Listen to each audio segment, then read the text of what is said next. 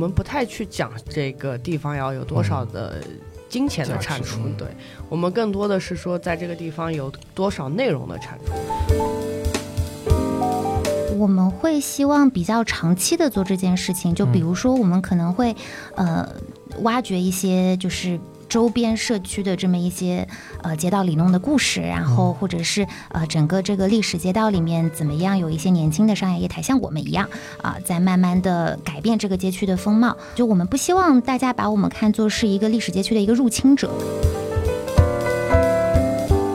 就大家会觉得啊，这是一个 a big decision，就是我可能需要投入很多，然后反而会让他们有点犹豫，说那我要不要做这件事情？那我们其实是希望说，你完全可以从小做起，比如说我们可能就是一个书架的一个位置，或者说就是一个小露台的这么一个位置，但是你只要愿意，你都可以来因地制宜的进行创作，就不要害怕展示你自己，然后我们就一步一步 step by step 慢慢来。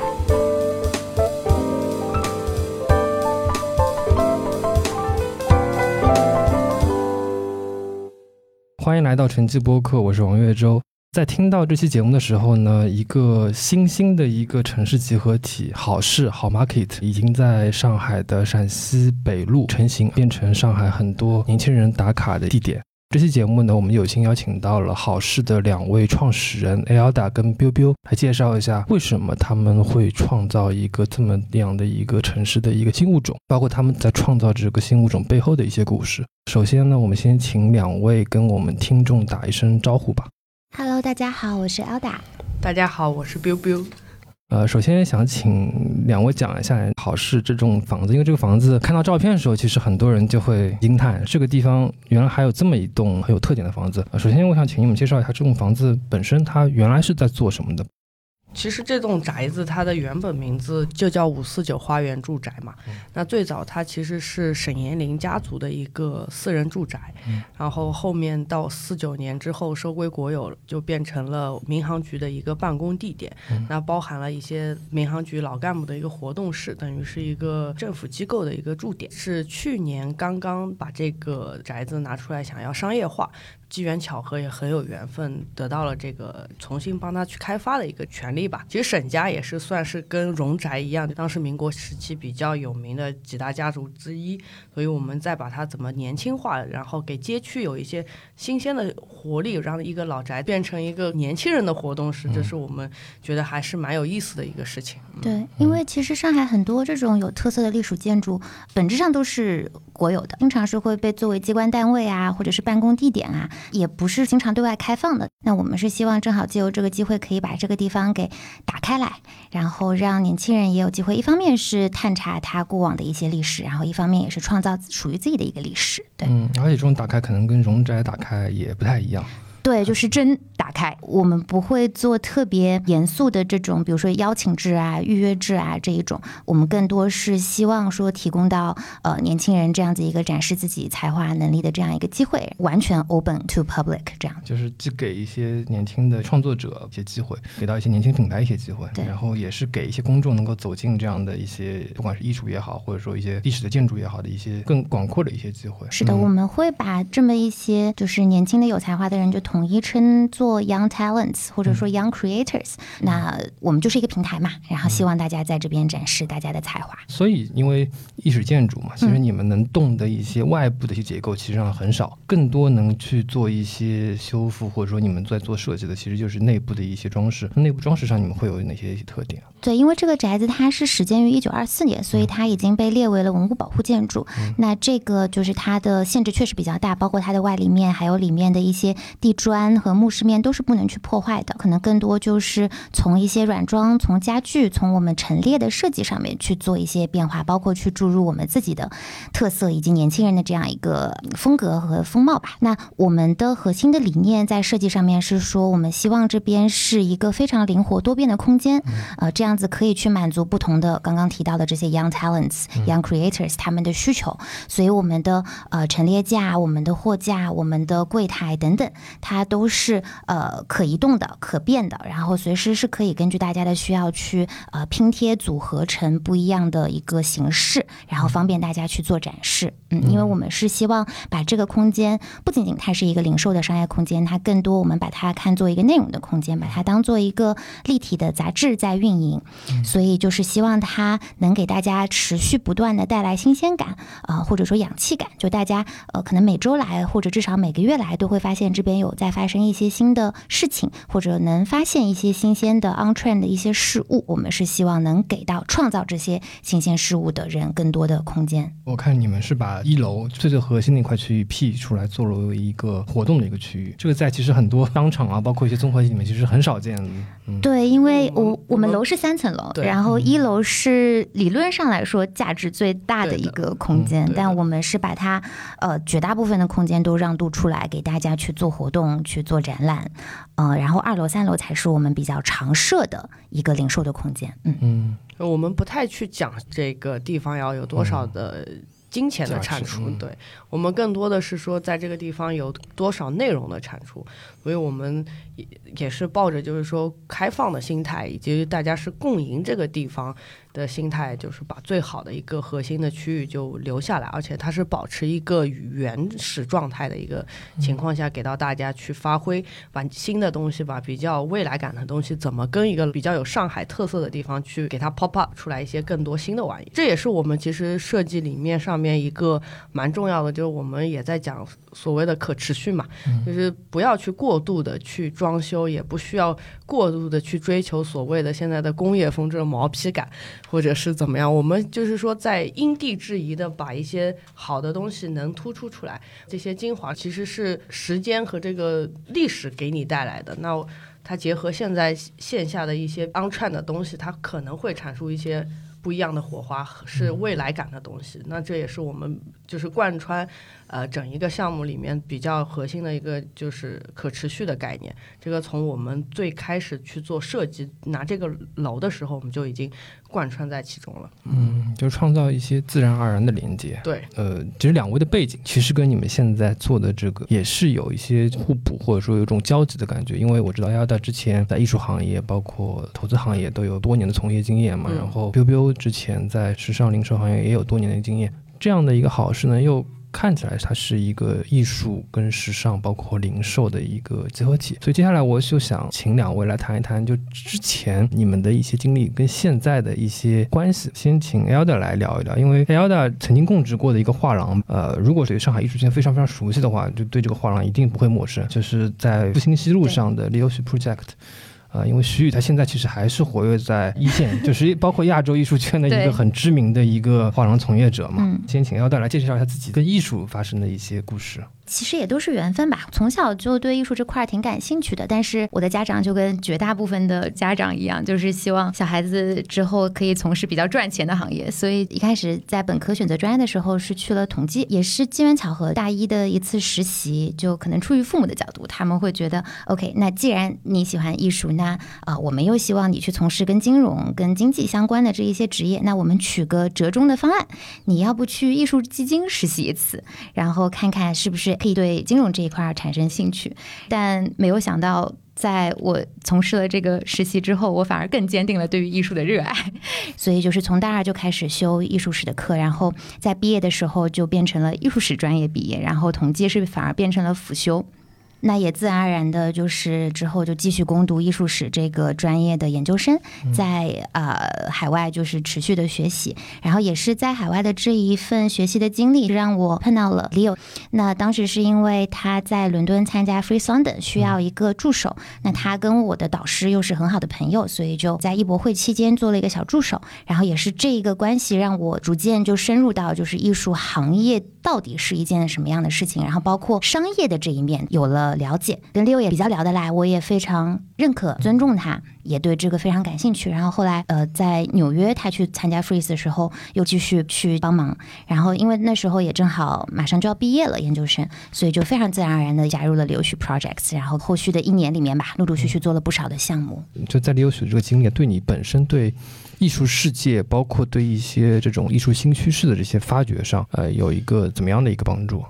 我觉得首先是对国内当代艺术的环境有了非常深的了解。之前在海外留学的时候，虽然说我的 focus 我的主攻是中国当代艺术，但更多可能是一些已经比较 establish、比较成名的艺术家，可能就类似徐冰啊，就这样子的大师级的人物。那自己从事这个行业之后，反而是更关注说年轻人的生活状态、思想状态的这么一批创作者，会有了更深的了解，并且是很直接的这么一个接触。呃，这个对我来说是我觉得帮助很大的，就是让我意识到说，哦，国内的艺术环境其实跟国外的艺术环境，或者说跟我想象中的是非常不一样。因为海外它毕竟有这么多年的一个积累，从艺术教育，然后再到呃艺术家自己的创作，再到后续非常完善的一整个商业的体系，都是很成熟的。嗯，但是国内就算到现在，也还是处于一个很萌新的一个状态。对，那这个其实对艺术家的创作，对他们选题的一个就是选择等等，都会起到一些决定性的因素，会让我看到各方面因素的影响下，怎么去影响大家的创作，包括整个中国当代艺术的走向。嗯，这样子一个有点像见证人的这么一个角色，我觉得很有意义。这个其实对之后就是在 How Market 会直接影响到你后续的一些艺术家的一些选择上去。会的，会的，就是我们传统叫蓝筹画廊嘛，就是这么一些非常机构化的、非常甚至像公司化运营的这么一些机构，他们可能就是还是出于商业的考虑，会选择一些呃更成功的一些艺术家。但是这个对于很多可能刚刚毕业的，或者是跨界来呃。就是做一个新的尝试的这么一些创作者是相对来说，嗯，比较不公平，或者说没有一个特别好的一个支持的系统的。嗯，那这几年有越来越多一些独立的画廊去关注到这么一批人，我觉得是很好的一个趋势。那我们也希望成为这个呃浪潮中间的一份子吧，就是也是助上一臂之力。嗯，只要有这样子可以让年轻艺术家去展示他们才华的机会，我们都很愿意去提供。对，嗯，对，而且你们是拿出相比于这种传统的白盒子的空间，或者说画廊空间更大众化的一个公共空间，来给他们去做一个展示。对我还有一个转变，就是因为之前自己从事艺术行业，包括之后，嗯，自己可能呃希望能支持这样一些艺术家，会从收藏的角度去出发，自己也会收一些作品自己喜欢的。那那个时候。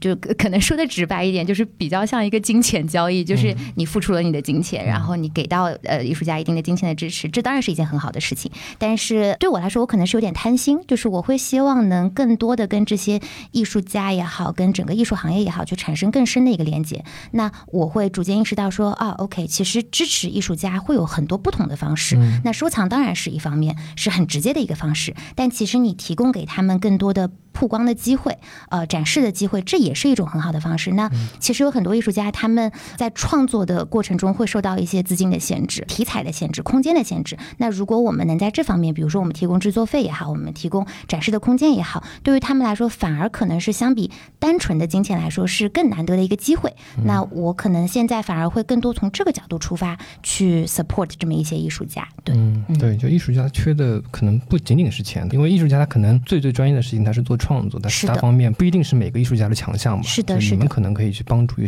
艺术家来做这些方面的一些事情。对我们是这么希望的。如果能真的这么做到，是最好的。嗯，对，就可能慢慢来，可能是可以的。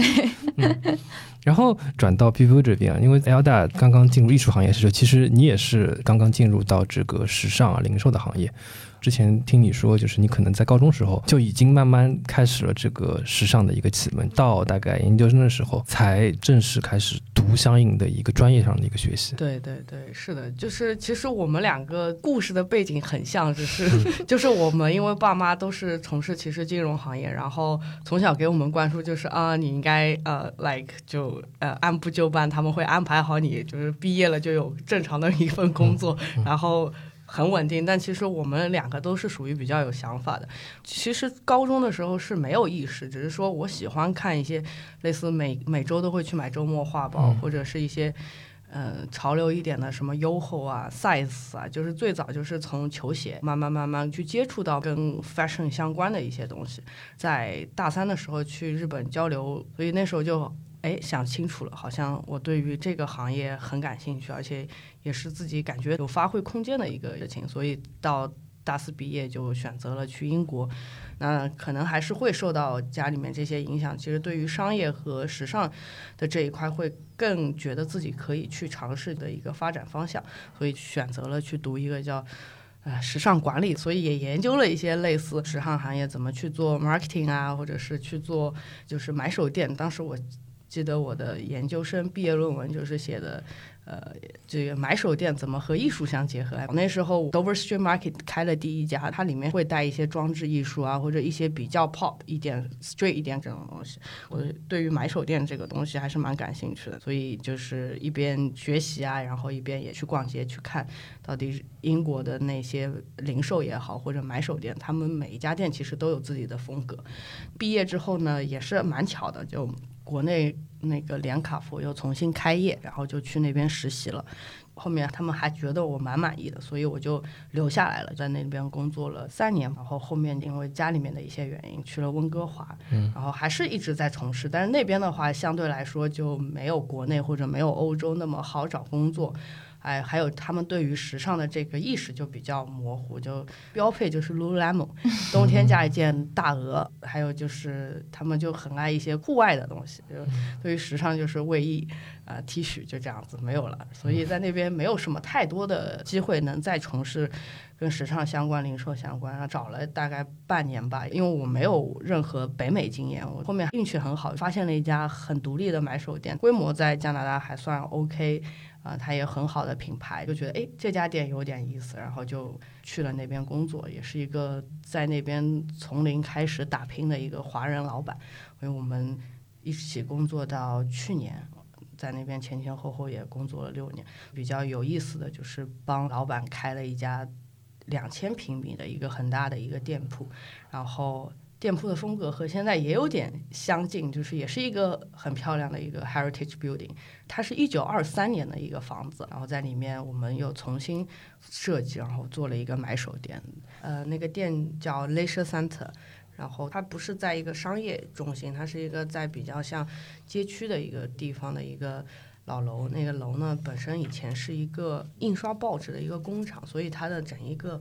房子的结构也是很通透，然后地面也很漂亮，都是以前老的那种花的水磨石，所以我们当时也是把所有的那些老的东西全部留着。空间设计师也很厉害，他叫 Olive，他是帮 Celine Mayfair 首尔，然后 White Cube 伦敦的艺术馆也是他做的，他很善于在这些比较有意思的空间里面去做一些重新的。创作嘛，然后我们就做了很多比较有未来感的一些铝板，就是做成了 L 型的这样子的铝板，把这个大空间隔成了很多的小空间。然后在小空间，你当你在穿梭的时候，你会就是一个转角就会发现新的东西，然后每一个地方都会可以去展陈式的去布置很多呃。品牌也好，或者是你要去做陈列也好，就很有意思。跟现在不太一样，我们当时的那个店呢，就是 fashion 是为主的，大概占到百分之七十。但是我们还包含了很多生活方式类的，然后还有书店，然后还有黑胶唱片。然后我们的书店也很有意思，我们做的都是呃稀有书，就 real book，就是可能是当年的孤版的，然后还有带呃作家的签名的这样子的一些比较有。呃，收藏价值的书，然后就我们那个店也是会说，你会在里面找到自己喜欢的东西，这些产品也好，或者我们整个店铺里面，它会灌输很多我刚说的，像我们要传达的一些 concept，然后我们还有是说你的个性上面的体现，我们。好多年前应该算是我们那时候是一六年开的嘛，那时候我们就尝试在做可持续的这个这个概念，就是这样子。然后现在又机缘巧合跟 Elda 又一起再来一遍开店，就觉得开店这个事情虽然很辛苦很痛苦，但是很有意思，因为每次有相似的地方，但是其实你做到最后你会发现每一次的这样子的一个过程它都不一样，它会有很多。吸引人的地方就很好玩的地方，虽然很有挑战性。嗯嗯，对我这边就想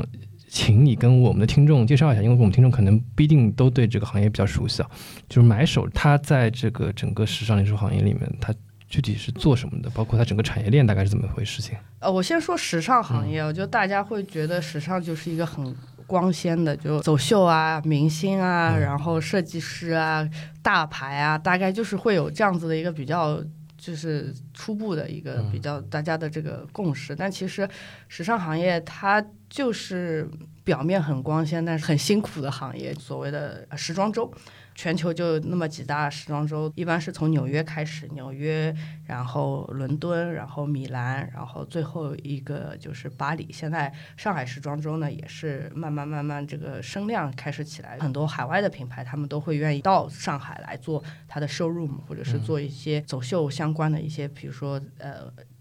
LV、Dior 他们都会做一些针对中国市场的一些走秀的这样的大型的活动。那其实走秀也好，或者时装周官方日程，这些都是就像一个面子。但其实所谓的时装周的核心，其实就是一个展销会的形式，就是一年四趟，最重要的一部分就叫 showroom。啊，showroom 就是我们的订货会。那其实在这个十天当中，他们要把下半年的生意全部做掉。嗯，我们这个都是有季节性的，它是根据来。订单量，然后去生产。有每次其实对于买手来说，订货会 showroom 才是最重要的主战场。嗯，就你要把你的预算也要好，你要把明年下半年要赚的钱都得。在这个十天里面花出去还得花对，不能不能把它花错了，花错了你就买回去一一堆库存卖不掉，这就是压力很大的事情。所以这个其实说白了，这个就是档口啊，还有就一些那个小的那种个体服装店，他们要去七浦路批发买货，或者是要去杭广州十三行批货，那我们买手就是去的地方。在巴黎十三行，就是就是巴黎七浦路，巴黎的七浦路在三区 啊，啊好一点的在在八区对吧？像宝曼的在八区，啊老一币的在七区，就就是这样子。其实就是逻辑差不多，就是一个买和卖，就是一个中间商的。那你要把中间商这个角色做好，其实最核心的就是你这个买手，以及你的这个买手的店的风格，这个是其实做买手店最核心的事情。那买手。不光你要有基础的这个商业逻辑，你要有基础的这种 finance 的能力，因为你得得考虑你怎么也要盈利吧，至少还要有一个对于时尚或者是对于美的一个敏锐度，就你要知道明年或者现在的客人的一个喜好的趋势是什么样子的，以及对于品牌的一个发展，你要有呃相关的就是。呃，去做 research 的能力，你要看得准、砸得准，哪一个品牌它可能会起来，哪一个品牌它可能慢慢慢慢在走下坡路。要对于一个趋势的预判要要很准，然后要对于还有就是要对于客人你自己手上那个很重要的客人的一个感知敏锐度也要很好，记忆力也是。这个就是你的客人，你有一百个客人，你得记得这个一百个客人。他上衣穿几码，下衣穿几码，腰围要多少，这些都是要有一些这个实战经验的，还要体力好。因为每天基本上我们最夸张的时候，一天要做十五个品牌，那十五个品牌，每一个品牌它大概每一季会出到两百多个 SKU 吧，平均下来。就是十五乘以两百，你要在这么多衣服里面要挑挑选出你自己适合的，这就是一个很体力的活。就每天要举衣服拍照啊，就是正面、反面，还有模特正面、反面、侧面，然后都要拍，啊，就是做一些基础的，就还要走路，因为像去巴黎就交通很堵，我们基本上每天都是在走路，就。两万步吧，就是起跳这样子，就很辛苦，就从早上可能十点钟一直要做到晚上十点钟，然后晚上还要，因为大家都是 fancy 的啊，就是很 fashion 的人，哎，都还要还要喝酒，要 social，然后还要出去玩，然后呢，就是呃，要有日常的有固定的 social 那。回去还得做单，还得打开 Excel 再做单，所以就是一个很 multi-task 的工作，就但是很有意思，因为你每一年其实都在接触接触到四次不一样的东西，就是新鲜感是我觉得能让我觉得买手是一件很有趣的事情，最吸引我的一个点。然后还有就是说，因为这样子你在不停的在接触最前沿的东西，你心态也很好。你也不会老，尤其现在我是觉得年轻人对于买手店他还是很喜欢，然后自己的消费习惯也会从这种传统的百货或者线下会有兴趣去走进很多的独立买手店。那他们吸引客人的原因就刚说的，就是说他们要有自己的个性，这也是我们要做好 market 里面其中很重要的，就是我们的人设是什么。卖货是一部分，但其实我们更多的是想要做成一个。现在有个词沉浸式购物，我们是沉浸式，就是你不仅是购嗯，生活方式，生活方式，就是嗯。你不仅是一个你消费者，我希望你是一个创造者在这里，嗯。我们只是这个提供这个机会而已。嗯，对，就它不仅是买东西，它更多是就是可以，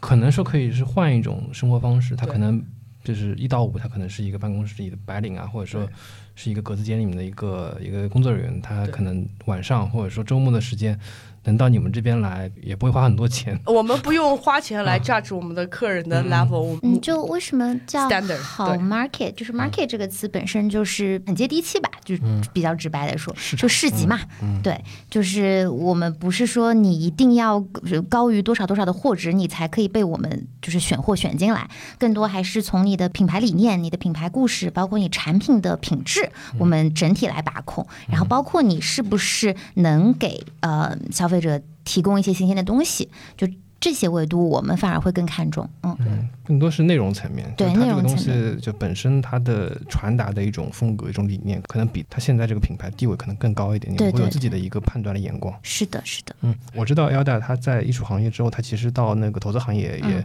做过其实蛮长一段时间嘛。这个我不知道跟 biu biu 做买手，它是不是有点很类似的地方？就是逻辑可能比较类似，嗯但是会有一些不同，因为呃，像刚刚 biu biu 提到，就是买手店它非常重要的是它一个性格，嗯就是你确定了你的店铺的性格、买手店的风格、选品的风格，你才会非常核心的抓住你的那一批消费者，然后他们也会很忠诚的追随你，相信你的这么一个品味。但是对于呃，投资来说，其实很多时候你反而是要反着来，就是你不能纯粹从你自己的一个喜好、你自己的一些直觉去出发，更多还是要，因为毕竟啊、资本嘛，资本还是要呃所谓的理性，包括他们其实追求的是利益最大化。那利益一旦要最大化，你肯定要追求，比如说更大的市场或者更高的毛利等等。那这个的话，它 target 的那个呃受众肯定是更大众、更广大的，呃，不然的话它没有办法规模化。那一旦是你把你的目标客群放大了，那势必你自己的那个品牌的性格是会被稀释掉的啊、所以就是投资这件事情，反而是你真的是要反你的。喜好绝对绝对是投资人的大忌，就是从自己的 bias 出发，嗯，就是还是要可能更多的从数据等等这一些非常客观的三方的这么一些事实来做一些判断。那所以就是可能就是在投资这一块儿，我学到的就是呃，怎么样。理性跟感性去做一个 balance，就是艺术那边肯定是非常感性的，然后呃，投资这边是非常理性的，然后但投资更多是呃。教会我看一些商业的模式，或者说商业的逻辑吧，然后看怎么样在嗯。可能比较有前景、比较有潜力的一些商业模式和商业逻辑里面，去 fit in 自己相对来说比较偏好的这么一些具体的东西，然后去跟 biu biu 这一边一起做一个结合。对，嗯，就是在一个可持续的商业模式下，让自己可能比较喜欢的东西能够长期的维持下去。是是嗯，是，这个其实是挺重要的，在 对，在现在就首先是活下去，对对才能让大家看到、体验到。对对。对。你之前接触过哪些比较好的项目？就是你自己可能比较欣赏的项目吗？嗯，最早是看文化相关的嘛，嗯然后消费的话，我们其实最早是从渠道开始看，可能就是不像大家想象的那么高大上，就我们可能看的反而是一些呃，比如说呃库存倾销渠道等等这一些渠道，那可能从中间有一个。呃，我们当时觉得还比较认可的模式是，因为每年中国的那个面料，尤其是服装行业，其实有非常巨大的库存压力，然后。这个 biu 最清楚了，就是你过季了就真的过季了，就是然后你越过季，你你每个季度你的呃仓库里卖不出去的货，你都会造成巨大的贬值，然后它又占据非常大的库存。那这一部分，呃如果是传统来说的话，它就已经是呃一个累赘了，甚至是一个会造成负担的一个资产。那怎么样把它重新的去变成可利用的，我们说可持续发展的，那可能就是呃找到适合它的一些市场，那就是怎么样去把这一些面料也好，过季的服装也好，去重新做一个倾销，然后找到他们的一些目标客群，因为它可能在特定的城市、特定的消费客群里面不再受欢迎，但不代表。整个世界没有它的去处，对。那呃我们当时有看这样子一个渠道去，其实我觉得也是说大一点啊，可能有点像契合环保理念、可持续发展理念一样，就是呃，让这些东西可以再重新回到价值的体系里面去。那这是一个。那品牌的话，我们其实我自己比较开心，说我有机会参与的一个项目，其实是一个美妆品牌。叫 Blank Me，为什么我会比较欣赏它呢？是因为它虽然是用的呃日本的工厂、韩国的工厂，但它的理念其实是呃把国外的非常好的这么一些供应链的产品引入到中国。然后，但它的出发点是说，因为它是做一个底妆的呃产品，那它的出发点是说，它希望女生能够更自信，它希望女生可以用非常好的气色，然后呃去迎接这个是他们生活中遇到的种种困难。就这是它的一个品牌的理念，包括他做很多内容。的东西，比如说他一开始呃请杨笠来做他的一个代言人或者说品牌大使吧，然后去推崇这么一些现在呃大家都很关注的一些女性的声音、女性的一些想法，然后包括他呃今年做的一个 campaign 的主题是去挖掘一些女性的嗯可能不太会被关注到的，包括可能在西藏啊等等这样一些偏远的地区去做手工的这么一些呃劳作者，对，去关注他们的生活，然后关注怎么样重。新让他们打扮自己，来建立他们自己的一个自信，建立他们自己的一个 identity。这个我觉得就是品牌，而不是说我单纯只是上直播间也好，我去卖货也好，我去做很多营销也好。这个我觉得是真正的品牌的价值，就是让你觉得你可以成为。你真的有这个能力成为一个更好的人，一个不一样的人，嗯，呃，以及就是让你也更加认可自己，我觉得这个很重要。就在这其中，其实你也学到很多这种类似于就现在这种新消费啊、新零售啊一些新的一些玩法。对的，对的，对的，就是真的，嗯，现在年轻人更多。呃，开始意识到说内容其实非常非常重要。像以前可能大家相对来说还会比较盲从，就可能有一些大牌的 logo 啊，或者一些一些潮牌的 logo 等等，可能大家看到就会觉得有购物的欲望。那现在大家反而会更多的去关注它背后的故事，它对它的内核、它的精神、它所传递的这个，呃，或者说所代表的这个文化群体他们的一些想法。嗯，我觉得这个是一个很好的趋势，也是现在年轻人比较。呃，我们看到的年轻人比较关注的点，嗯。嗯，就是现在年轻人，我感觉就是还是希望有自己的一个风格，就是他会从他的呃消费啊，或者他看的书啊这些东西，他买东西里面去定义他自己到底是呃到底是什么样的一个人。对对对，嗯，你刚刚讲了，就是你在筹备那家就温哥华那家店从零到一过程中很感触的一些事情嘛，那就是这个好事好 market。呃，从筹备一直到现在，一直到开幕，嗯，你没有什么就比较感触、印象深刻的事情吗？开店其实我觉得就是不管你开什么样的店，其实你要很明确你要做什么，然后包括你是一直在不停的在解决问题，达到你想要达到的，其实就是一个这么简单的，就是说白了就是这么一个过程。只是说每次你做的。东西不太一样，它外壳或者外面叠加的东西不太一样，所以其实最有感触的就是你发生问题，你解决，然后得到你想要的结果。因为我之前没有做过线下零售，对我来说可能就是第一次体会到。呃，线下零售其实有非常非常多细枝末节的，尤其是很多跟 local 的这种沟通工作是需要做的。呃，尤其是我们又是这样子一个历史保护建筑，所以你首先要跟文旅局沟通呀，然后去反复的沟通你的改造方案啊，然后要跟当地的街道啊，然后所有的监察部门等等去做反复的沟通确认，包括在过程中还会有各种各样的问题需要去解决，像他刚刚说的，就是。这个我觉得它的就是细枝末节的程度是很多。不实际做的人是很难想象到的。嗯，对对对，就是做零售，就是脏活累活你都要做。你既要可以跟你的品牌方、你的合作方聊 business，但是你一旦有什么现场问题，就算是一个马桶堵了，你也得上，自己去买零件修。对，就是有很多这样子，就是你得能屈能伸，就是你必须能很多面性的去解决很多问题，然后你必须要很细心。然后你要考虑问题要很周全，对，然后你各方面都要能要有一个提前的，就是准备工作要做的很很齐全，你才能把这件事情做好。尤其现在我们只是刚刚在筹备阶段，但开业之后还会有很多事情发生，就是啊，还有一个心态要好啊，就是做零售也急不得，就是心态要好，然后要稳扎稳打，就是要实干，就是扎扎实实，就零售就是一个真的。我觉得就是可能之前我们两个的工作都多多少少跟这个给我们做了一点基础，就比如说像他说的，呃，买手的行业没有大家想象的表面的那么光鲜亮丽，背后有非常多准备工作要做。那艺术行业也是一样的，就是我们会注意到非常多的细枝末节，就细到你这个画用什么钉子挂，然后它的装裱方式是怎么样的，然后你要跟布展的师傅去沟通，说这个电线怎么接，就这些可能是很多人想象不到的背后的一些工作。那 On the other hand，就像他刚刚说的，我们也要非常立刻就要很光鲜亮丽的去，可能跟客户去谈啊，这件作品要你要把它卖掉，对吧？它可能是一个几万、十几万甚至几十万的一个生意，嗯，然后包括你要去跟美术馆的策展人去聊这个艺术家很理论型的一些内容，他的创作的思路等等，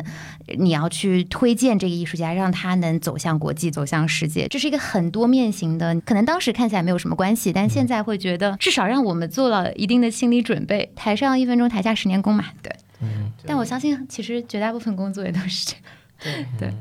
嗯，很很挑战的一件事情，做零售。嗯，对，就这个跟其实，在就是一个大公司里面去做一个螺丝钉，可能是完全就是不一样的一个感觉。就虽然就是从这个呃经济的回报上说，可能不太一样，但从就是人的一个收获的回报，就是他从经历上，包括他自己对见识上的增长，肯定是。呃，完全不一样的一回事情。嗯，啊，那你们自己对之后的这个发展，呃，有什么样的一些这种短期的一些这种想法吗？我们先从艺术这方面讲。我觉得可能分两块，就一块的话，我们会希望更多跟我们所在的这个社区。嗯，或者说我们占据的这个建筑，去呃做一定的对话，所以就是比如说是我们特别邀请到的一些艺术家，我们是希望他有一个在地化的这么一个创作的话，我们会是希望他从我们的建筑的历史去出发，或者说街区的整个历史去出发，去做一些相关的创作。呃，这个可能也跟之前我在六学那里工作，呃。曾经经历过的一些项目会有一些延续，就比如说我们当时做 Michael Lin 的那个上海自行车这个项目，其实当时就是选取了上海那个凤凰牌自行车这个很有标志性的老字号的品牌，然后去做一个年轻化的再改造吧，就是包括去改造这个呃自行车本身，包括再利用这个自行车本身的一些装饰的元素，去进行一些平面型的绘画的创作。我当时觉得这是一个很有意思的事情，就是因为确实你会意识到现在很多年轻人可能在慢慢遗忘这么一些 local 的历。历史啊，那这是一个很有意思的方式，把这些品牌再重新 bring back to 就这些年轻人的呃眼前。那所以这是一块，然后另外一块的话，可能是也许都是因为我们是女生，所以我可能个人会比较倾向于给更多的女性的创作者提供一些机会，会希望说让大家看到更多的女性的力量。就这个虽然是现在大家可能会觉得。是被说烂了也好，还是说大家都在消费这么一个主题也好，但是我觉得其实就还是远远不够，嗯，因为就我自己还蛮喜欢那个，嗯，美国那个呃 I B G 大法官嘛。就是我曾经买过一个杯子，然后那个杯子上面就是他的一句呃采访中说的话，就是有人问他说：“你觉得 Supreme Court 上面要有多少个女性的大法官才是足够的？”那一共是七个嘛？他当时的回答就是七个。他说：“当我说七个的时候，大家都会很惊讶，就说：‘哦，他胆子好大，他怎么敢这么说？’但你回头想一想，当 Supreme Court 上面七个都是男性的大法官的时候，没有任何人会发出这样子的惊呼。所以就是我觉得，就你说再多，我觉得在现在这个阶段都还是。”是远远不够的，嗯，就是所以我们能做多少就提供多少，嗯，就还是尽一份自己的力量这样子。所以我们的第一个我们自己策划的展览，其实就是这样子一个比较年轻的女性摄影师，叫 Asuki，啊，她真名叫李佳悦，啊，她平时 base 在伦敦，她比较关注的就是嗯亚洲女性，呃，尤其是偏年轻的一些女性，她们可能会在海外留学，在海外生活，那她们怎么样在经过海外的这么一些文化的冲击也好，这么一些社交。的影响也好，呃，去结合他们自己自身的一些文化历史、文化背景，呃，去变成一个新的、全新的人，然后去迎接自己，呃，可能有非常多不同 possibility 的未来。就这么一些心理状态的变化，是他很关注的。因为可能跟我个人的经历也比较呃契合，所以就是我觉得是非常有意义的一个话题。所以我们第一个摄影展就做的是他的个展，叫关于女孩。嗯嗯。然后，呃，其他你们还会有哪些这种日常的这个经营之外的一些比较有趣的一些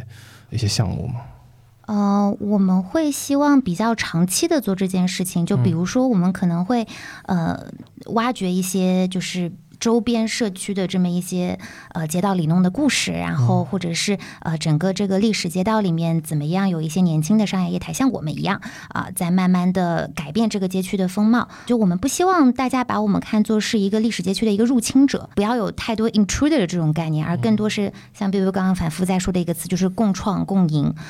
我们怎么把一些年轻的文化带进这个街区，但是又能跟街区本身的历史很好的融合，包括和它的原住民去好好的相处，这个可能是我们会比较关注的一个议题，也是我们之后可能会采取一些展览呀、呃刊物也好，呃或者是 podcast 等等这样的形式去展示结果的这么一个项目。所以说，就像你刚刚提到的，就你们这其实还是一个类似于像立体的一个空间的一个杂志的一个概念，嗯。就是说你们可能会给这个街区，呃，甚至说会给上海这座城市就带来一些新的一些，嗯或者是挖掘出一些可能我们就是现在不为人所知的，但是它其实非常有价值的一些故事，给到我们就是现在的一些受众、一些年轻人。对，然后包括就是我们有一些空间都很愿意提供出来，就是大家现在谈合作、谈艺术项目，可能很容易把事情想得太大，就大家会觉得啊、这是一个 a big decision，就是我可能需要投入很多，然后反而会让他们有点犹豫，说那我要不要做这件事情？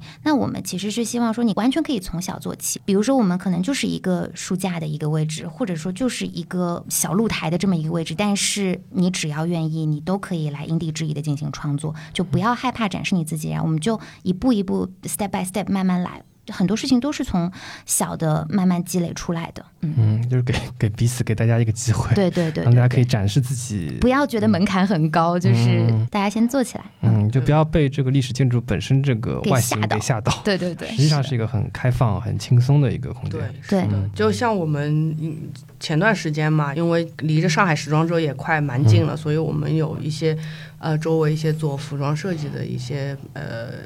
独立设计师，他们就会借用这个五四九花园住宅去。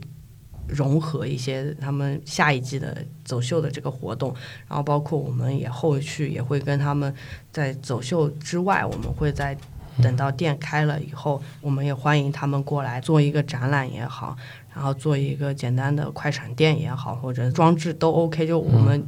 有地方或者你觉得哪里可以来做的，我们都愿意。这个已经有好几个品牌来，就是传达了意向嘛，就我们会来做一些比较有趣的内容，然后我们就把它作为一个项目，就是去扶持不光是艺术家也好，还有就是一些可能是设计师，然后甚至有一些呃摄影师，我们都是会去跟他们去做一些后续的互动。嗯，对，就维度会比较广一点，就但是都会做成一个类似就是扶持的这样子的一个总的这样子的项目来做。嗯，这实际上是一个互利共赢的一个模式，对对就是对对比如说他们可能缺一个呃平台，缺一个走秀的场地，那你们可能就相对来说也比较希希望这样的一些符合你们调性的内容可以进来跟你们去嗯做一个互相的一个成就。对，这些是比较偏内容导向的，我们想要做的比较初心的一些东西呢，跟商业上面就跟品牌。的合作模式，我们也会去秉承这样子的一个呃共赢共创的这样子的一个概念。就我们有好的地方，你们愿意，我们就把某一些地方拿出来，然后你们可以去发挥。但其实它就是一个命题作文一样，但你要有品牌的东西，但也要有好 market 的东西，要有五四九花园住宅的东西在里面再去去呈现，而不只是纯粹的。我我给你个专柜，因为我们有一些化妆品品牌嘛，那化妆品品牌最传统的就是我做一个专柜，嗯，就跟商场里面一样。做一个对倒台或者怎么样，就我们想要让他们能在这个地方去玩一些新鲜的东西，就不讲不是只是把一个柜台把东西放进来怎么样，就是我们想要他们能有不一样的想法，这个是一个很好去触达